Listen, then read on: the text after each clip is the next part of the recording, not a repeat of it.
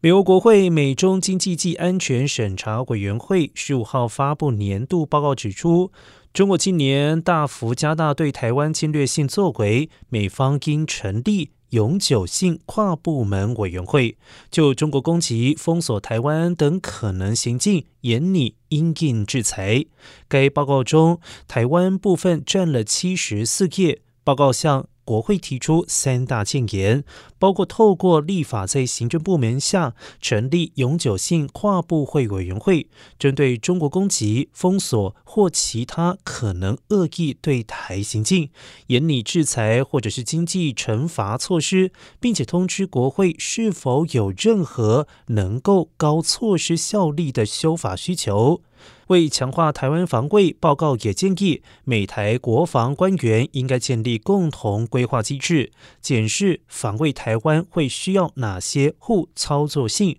补强能力。与此同时，美国国会应拨出多年期额外防卫资金，台湾方面也应该透过立法程序承诺拨出取得相关能力所需资金。